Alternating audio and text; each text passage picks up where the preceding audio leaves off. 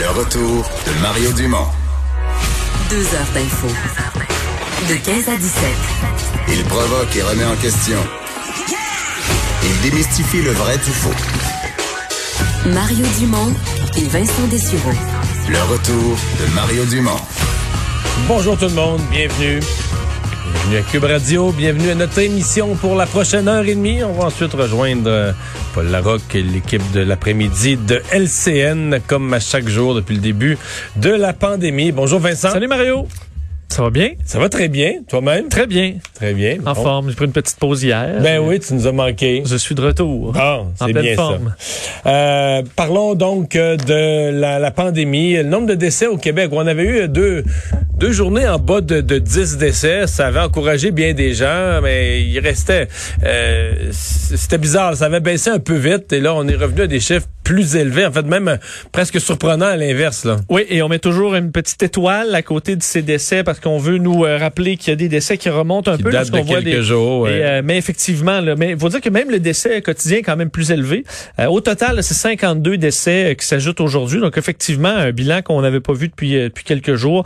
Euh, 25 nouveaux décès donc dans les dernières 24 heures, auxquels on ajoute 27 décès survenus avant le 2 juin. Alors il y a effectivement des journées. Il y a encore quelqu'un qui m'a écrit ce matin sur mon compte Twitter, qui est fâché qu'on nomme ces décès-là. Il dit la plupart étaient rendus en CHSLD, puis ils étaient dû pour mourir de toute façon. On devrait pas compter ça comme des décès.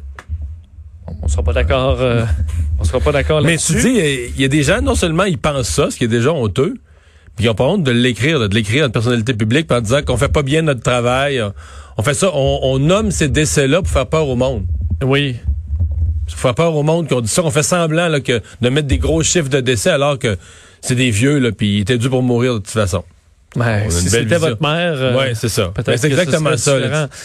Euh, qu'il reste peut-être des années euh, Ouais. quand même confortables. Ben là, en tout cas, moi, quand je vais être rendu là, euh, mettons qu'un jour, on m'annonce que je rentre dans une résidence pour aînés, là, je, je vais espérer ne pas voir ça comme un strict abattoir où... euh, on attend juste, Euh, on compte les minutes. Là. ouais, on espère que tu vas mourir, puis euh, le plus tôt sera le mieux. Là. Puis La société pense ça aussi. Là. La société on pense ça. Là, que tu, ouais, tu ça.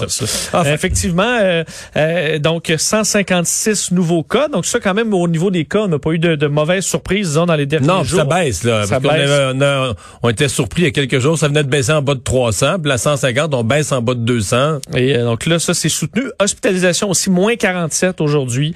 Alors, euh, 914 personnes hospitalisées seulement. Alors, on peut quand même considérer, euh, au-delà des, euh, des décès, que les, les, chiffres vont rassurer quand même le gouvernement sur euh, les, euh, la réouverture, disons. Bon. Euh, et euh, bon, puisqu'on parlait des CHSLD et des gens qui s'y trouvent, c'est un peu la- le mystère depuis deux, trois semaines. Qu'est-ce qui va arriver avec les militaires? Ce- les éléments de base, c'est que je comprends que les militaires, eux, là, le- là, je parle même pas du gouvernement fédéral, je parle des militaires eux-mêmes, les gens de l'armée, avaient comme conclu que mi-juin, là, mi-juin, on, comme on dit, on rap, là, on, ramasse est- nos On affaires. n'est pas là pour faire ça normalement. Là, on a accepté, mais on, on sort de là. Euh, le gouvernement du Québec s'était fait une idée à l'inverse, que tout le monde restait jusqu'au mois de septembre, jusqu'à temps que les nouveaux soient formés. Puis là, tout à coup, on s'est aperçu que M. Trudeau, lui, était pognant les deux. Là. Parce que lui avait voulu jouer au grand frère d'honneur de leçon, là, que les provinces sont pas bien agi avec leurs personnes âgées. Moi, j'aurais pas laissé faire ça. Puis là, tout à coup, c'est lui qui pourrait devenir le méchant, qui enlève les ressources dans les centres pour aînés. Et là, on cherche un compromis, puis aujourd'hui, il a comme été annoncé, on le comprend toujours pas exactement, là. hein? Oui, euh, un peu de confusion euh, dans le cas de la réponse euh, du gouvernement fédéral à cette question. Est-ce que, va- est-ce que les militaires vont rester jusqu'à l'automne, comme l'a demandé François Legault? Euh, ça a l'air d'un quand même compliqué de répondre à ça. fait plus, ça fait un bout de temps là, que deux- grosses semaines, traîne. deux bonnes semaines. Monsieur Legault, Monsieur Fr- Trudeau a fait face souvent à la question en point de presse, sans jamais. Enfin, on sera là pour vous, on sera là pour vous. Là, cette réponse assez classique. Mais aujourd'hui, euh, questionné par le bloquiste Alexis Brunel du CEP aujourd'hui, questionné quand même à plusieurs reprises, Bill Blair, ministre fédéral de la Sécurité publique, a fini par offrir une, une, une réponse comme quoi euh, le, le- le fédéral allait être là euh, jusqu'à la mi-septembre, tel que demandé par le fédéral. Là, Euh, au début, les gens, ont conclu, provincial. les gens ont conclu que c'était les soldats. C'était les seuls. Mais je vais te faire entendre d'ailleurs Ouais, l'extrait. c'est en anglais seulement. C'est court, je vais vous le traduire, mais voici Bill Blair. We have made a commitment to the province of Quebec that we will continue to provide that support until the middle of September, exactly as they have requ- requested. But we are also working to, to ensuring that we have a sustainable, effective solution to the request that Quebec has made. Bon, alors il dit quand même, on, on va rester jusqu'à la mi-septembre, exactement comme le demandait M. Legault. Mais M. Legault demandait les soldats, là. il demandait pas euh, d'autres alternatives. Donc on pouvait croire que c'était les soldats. Il dit ensuite, euh, M. Blair, qu'on cherche aussi une solution à plus, euh, à plus, à plus long terme. Mais ensuite la réponse, euh, c'est un peu bon fait, fait évasé, puisqu'entre autres le bureau du ministre a indiqué à nos collègues de TVA Nouvelle que le soutien fédéral prolongé n'inclura pas forcément la présence de soldats et que ça, ça reste à déterminer. Dans le d'ailleurs Mais l'alternative, c'est quoi? C'est d'autres fonctionnaires ou c'est la Croix-Rouge? Parce que quand on pose la question, euh, souvent les, les, ministres fédéraux vont juste mentionner au passage, sans prendre d'engagement, mais il y a la Croix-Rouge aussi. Là. je me suis toujours demandé, est-ce qu'eux considèrent que la Croix-Rouge est une extension du gouvernement fédéral ou de la participation fédérale? Parce que dans la même affaire, juste avant cette réponse-là, M. Blair en parlait de la Croix-Rouge, que c'était euh, que c'était une avenue. Et à son bureau, on précise qu'on parle d'un soutien fédéral prolongé. Mais soutien fédéral prolongé, ça veut dire quoi? Ça veut pas dire soldat, ça veut pas dire euh, c'est encore flou. Alors bref, on n'a pas de réponse claire, mais le fédéral assure qu'ils seront là jusqu'à la mi-septembre, comme l'a demandé M. Legault. Mais on ne sait pas exactement. On sait pas de quelle, sous quelle, forme. Ouais. Alors ça devrait être précisé. D'ailleurs, euh, ce que je comprends, c'est que le gouvernement du Québec était pas au courant de rien, ne s'attendait pas à une annonce aujourd'hui, euh, était pas avait pas été averti. Les premiers intéressés dans le fond qui ont besoin de cette aide-là dans les CHSLD avaient pas d'informations euh, semblables. Puisqu'on parle du gouvernement du Québec, du gouvernement Legault, euh, qui a bon fait un pas de recul dans le dossier du projet de loi 61, certainement tendu la main une autre fois, mais encore plus concrètement aux partis d'opposition pour euh, voir, viser à l'adoption du projet de loi, mais avec des amendements, avec des compromis. Ouais, c'est un projet de loi quand même qui amène euh, son, son lot de casse-tête pour euh, Monsieur Legault. Euh, on voulait un, un, donc un projet de loi qui va favoriser une accélération de l'économie en accélérant plus de 200 projets un peu partout à travers la province. Et on sait que pour plusieurs experts, dont le comité de suivi de des recommandations de la commission Charbonneau, on mettait en garde le gouvernement du Québec comme quoi ce texte de loi du gouvernement caquiste qui veut accélérer les choses euh, pouvait créer, et je, je les cite, créer des conditions extrêmement favorables à l'émergence de corruption, de collusion et autres malversations euh, apparentées. Alors, il y avait une inquiétude. Évidemment, l'opposition euh, martelé ça beaucoup dans les derniers jours. Et voilà que euh, le ministre Christian Dubé, président du Conseil du Trésor, accepte de limiter la période d'urgence sanitaire là, de son projet de loi. Donc, raccourcir la période où ça pourrait être valide. Ça, je pense que c'est raisonnable. Et ben, je vais te le faire entendre, Monsieur Dubé, suivi de François Legault euh, en Chambre aujourd'hui. On peut les écouter. On va écouter ce que la protectrice du citoyen nous a suggéré hier, puis elle nous suggère de la mettre à un maximum de six mois. Je vais en discuter avec l'opposition. Le compromis et l'ajustement que je suis prêt à faire, c'est d'être spécifique dans l'article 50 que ça va être pour améliorer les liquidités des entreprises. C'est pas les mots exacts, mais on va être beaucoup plus ciblé. Il n'est pas question de réouvrir la porte à la corruption et à la, la collusion. Ce qui est question, par contre, c'est d'accélérer les travaux qui doivent être faits. Bon, alors six mois maximal, hmm. ouais. ça fait du sens? Mais euh, d'abord, je, je pense qu'ils vont travailler plus longtemps parce que là, on est rendu à dire que la Chambre pourrait siéger pas juste la semaine prochaine, même l'autre, c'est-à-dire que d'abord la, la, Chambre ça le 12 juin, ça, mais la Chambre n'a pas besoin de siéger au complet. C'est un projet de loi. À partir du moment où il faut étudier le projet de loi, l'étude article par article du projet de loi, il se fait en commission. Donc, par exemple, la semaine prochaine, il pourrait siéger toute la semaine en commission, étudier les articles et, et écouter les amendements de l'opposition, en accepter certains. Tu devras avancer dans l'étude du projet de loi. Et si on arrive à l'adoption finale, à la limite, si c'est le, le, le, je sais pas, moi, le 20 juin, ou, on rappelle la Chambre pour une journée, et là, là, faut que l'ensemble des députés, il faut que l'ensemble de la Chambre soit rappelé pour voter. Mais dans l'intervalle, il peut y avoir plusieurs jours. Ce n'est que cette commission-là qui siège, la, la commission spécifique, qui, qui procède à l'étude du projet de loi. Puis je vais te dire, moi, je trouve ça bien correct. Parce qu'on semblait faire un gros cas, on va prolonger la session, mais les députés, quelque part, faut appeler les choses par leur nom. Ils ont fait pas, des mois que c'est tranquille. fait des mois qu'ils siègent pas, là. Mais en avril, il n'a pas siégé. En mai, on va siéger un petit peu euh, de façon euh, euh Il y en a qui ont été vraiment dans le jus avec les euh, on peut Leurs problèmes de côté. Non, je dis pas qu'ils n'ont pas, travaillé, mais ils n'ont pas siégé. Alors qu'on me dise qu'il y a une commission qui va siéger deux semaines de plus, mettons une commission d'une douzaine de députés qui va siéger deux semaines de plus, puis Alors les autres est dans une crise historique. D'après moi, c'est tout à fait justifié. Là. Mais euh, évidemment, le gouvernement a commencé, M. Legault, ce matin, à faire porter la discussion sur la liste de projets. Parce que dans le fond, le projet de loi est un peu unique parce que c'est un projet de loi avec une cinquantaine d'articles, soixantaine d'articles sur de la, de la, procédure. Comment on accélère les procédures, l'environnement, les, examens environnementaux, euh, les appels, d'offres. Donc, on, met en place toutes sortes de mécanismes qui soient bypass des systèmes ou les passent plus vite pour accélérer, pour pas que ça prenne des années réaliser les projets. Ben, à la toute fin, il y a une annexe, qui est quelque chose d'un peu exceptionnel. Ben, c'est déjà arrivé, mais un projet de loi, il y a une annexe. L'annexe, c'est 202 projets. Moi, hier, j'en ai, j'en ai raconté en ondes.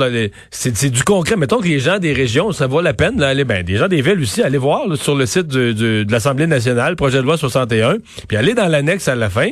Vous allez voir, hier, j'ai lu, par exemple, ceux de la BTB-Témiscamingue, parce que c'est dans les A, c'était le premier dans l'ordre alphabétique, mais, tu sais, je veux dire, c'est une maison des aînés à Val-d'Or, une maison des aînés à Rouen, l'hôpital d'Amos, dont l'urgence est vieille, puis les soins intensifs, c'est trop vieux, on rénove. Tu sais, c'est pas... Euh, c'est du gros concret, là, des affaires. C'est euh, des portions de route dangereuses, des grosses pas, des petits travaux routiers, des petites affaires de voirie, c'est pas là-dedans, mais des gros tronçons de route qui doivent être faits. Euh, évidemment, à Montréal, c'est la ligne bleue du métro, c'est la route pour aller au port. Ouais. on parle pas d'un stade pour les expos, là. Non, on parle pas. C'est toutes des affaires assez essentielles, assez, euh, des rénovations d'écoles, il y en a beaucoup. Donc, tu es vraiment dans santé, transport, santé, puis éducation. Là. Puis quand, dans santé, j'inclus les maisons des aînés, là, les résidences pour aînés. Fait que le gouvernement lui a intérêt à faire porter le projet sur le, le, la discussion sur les projets eux-mêmes. L'opposition va plus essayer de faire porter la discussion sur le processus, mais les deux ont intérêt à s'entendre. À mon avis, le gouvernement veut pas être pris parce que le gouvernement doit se dire, OK, quand on va arriver en campagne électorale, là, mettons qu'il sort un scandale. Je sais pas, moi, quel projet, je vais prendre un que j'ai nommé, là, le projet de rénovation de l'hôpital d'Amos, il y a eu du fling-flang, l'ingénieur s'est arrangé, patati patata, ça coule à la une du devoir, bon bordel, OK? Si le gouvernement, t'as fait adopter la loi sur le baillon, là, et là, t'es dans le chenoute, parce que là, tu te fais dire, quand vous avez tout on se battait contre ça. On se battait contre ça. Vous avez outrepassé tous les processus normaux. Vous avez ouvert la porte à la corruption. Puis ce qui devait arriver arriva. Puis tout ça. Alors que si tout le monde a voté ensemble, ben, tu regardes, c'est une bad luck. Là, sur, sur 200 projets, il y en a un où il y a eu de la cochonnerie. Mais tous les partis, pourtant tous les partis, on avait mis en place les meilleurs mécanismes. Mais là, il y en a un qui a triché. Puis euh, bon, euh, on va le pogner. Mais à l'inverse, si l'opposition vote contre le projet à la fin, vraiment contre le projet de loi, euh, tu comprends? Euh, des projets, là, il y en a dans les comtés, il y en a dans tous les comtés du Québec, là. Fait que je veux dire, mettons, toutes les députés, la Liberté, la députée libérale d'Anjou, les députés de Québec solidaire de l'Est de Montréal. Ça donne du bon jus dans ta campagne quand t'es... La, euh, ligne bleue du, la ligne bleue du métro est en train de se réaliser, là, mais une chance que nous, le gouvernement, on est là, parce que l'opposition, toi, ils voulaient reporter ça de 3-4 ans, là. Ils voulaient pas le faire, ils voulaient le faire plus tard, là, comme d'habitude. tu t'es élevé, tu t'es élevé en chambre pour dire que tu veux pas accélérer la, la, la le fait de faire un projet, puis le gouvernement le fait pareil. Fait que mettons que les choses vont bien, puis qu'il n'y a pas de scandale, puis qu'il n'y a pas de bordel, là, puis que l'hôpital est rénové, puis c'est tout beau, là. Mais là, je veux dire, tu sais, le gouvernement va dire, il y a une chance qu'on était là, nous autres, pour accélérer les choses, puis s'enlever les doigts des mauvaises places, puis le faire, parce que l'opposition, ils voulaient reporter ça plus tard, ils voulaient pas le faire. fait tu sais, les deux ont une pression pour dire, si, tu sais, si, si, si on s'entend pas, si on n'arrive pas à l'unanimité, il y a un risque. Il y a un risque politique au-devant de nous. Puis quand il y a un risque des deux bords comme ça, c'est ce qui me fait dire qu'ils vont finir par, euh, par s'entendre. Parlant de projet de loi, ben pour l'instant, c'est complètement bloqué à la Chambre des communes sur euh, le projet de loi bon, qui met en place les, dernières mesures du gouvernement fédéral, mais surtout l'aspect litigieux, qui réforme la PCU, implante ces processus là, de d'enquête et de punition des fraudeurs. Oui, un autre casse-tête, à Ottawa, celui-là, donc sur la, la, la, les suites de la PCU, là, donc euh, les critères d'accessibilité à la prestation canadienne d'urgence. Euh, donc, on veut avoir l'adoption rapide d'un projet de loi qui va modifier ces critères-là.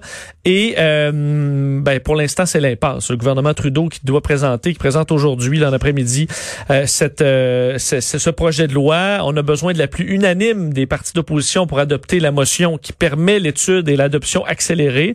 Euh, pour l'instant, en fait, ce midi, ça semblait plutôt hors d'atteinte, puisque plusieurs partis sont en désaccord. Euh, D'ailleurs, ce qu'on bon, ce qu'on retrouve là-dedans, c'est qu'il n'y a pas seulement des changements, tu le disais, sur la PCU, mais aussi, entre autres, l'accessibilité de versement pour les personnes handicapées.